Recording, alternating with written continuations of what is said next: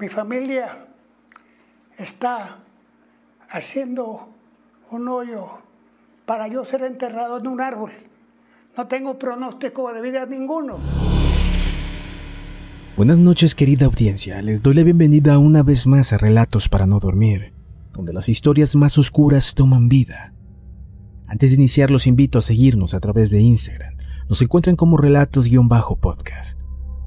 Bien, iniciemos con nuestro segundo episodio de esta segunda temporada. Miguel Ángel Félix Gallardo se nombra este traficante. Le decían el jefe de jefes o el padrino, y era respetado por todo el mundo criminal y los altos mandos de México, hasta que un día él y todo su imperio se derrumbó.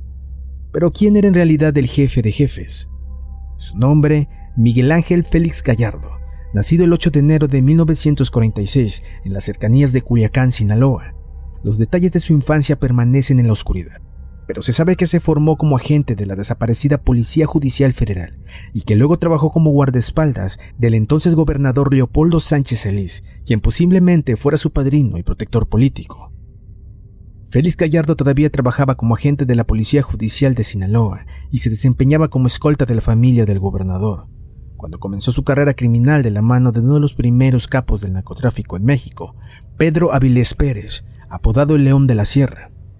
Avilés reclutó a Félix Gallardo para que este fuera su enlace con la clase política de Sinaloa.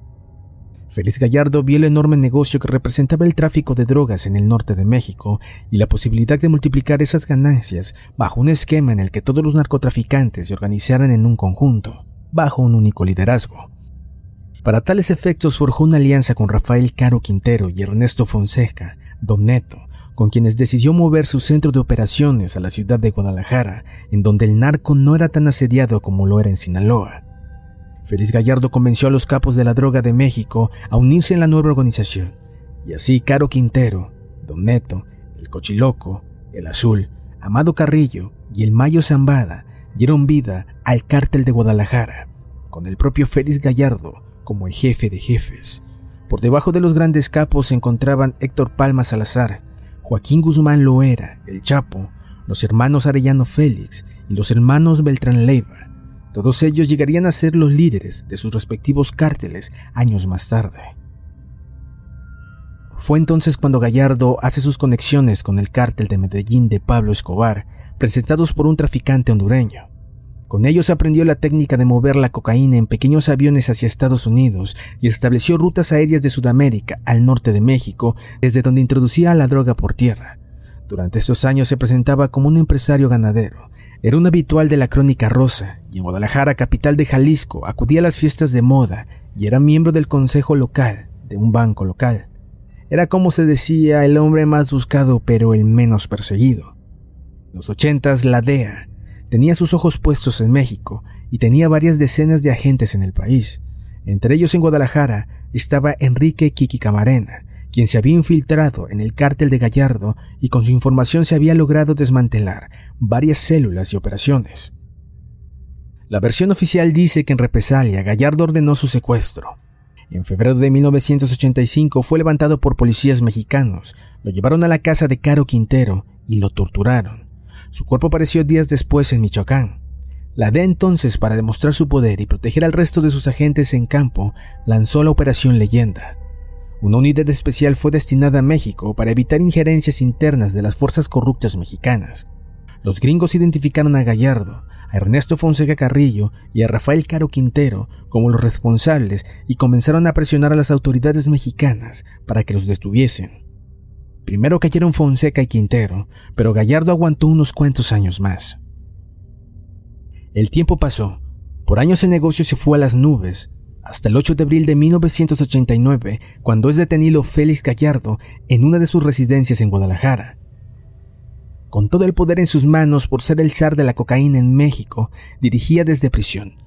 Pero al entrar en funciones el primer penal de máxima seguridad en Almoloya Juárez, Estado de México, se acabó su reinado.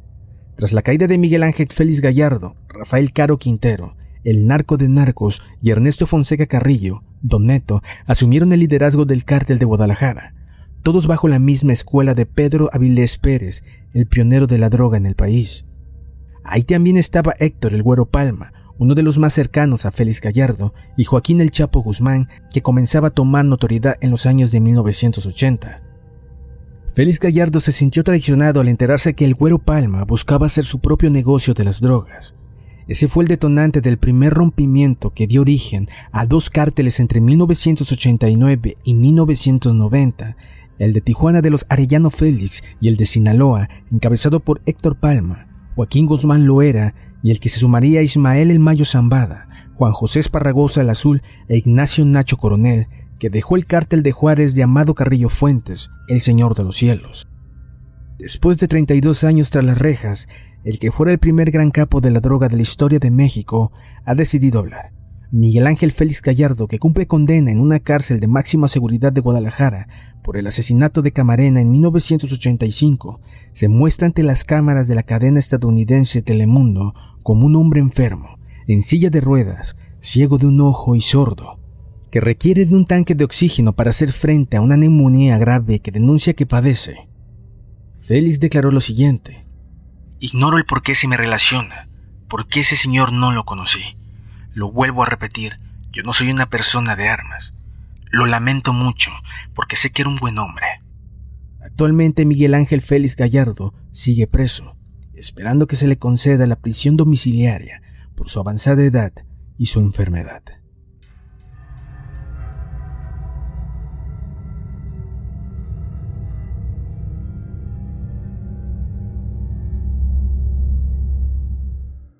Si te ha gustado nuestro programa, no olvides seguirnos y nos escuchamos en una próxima emisión.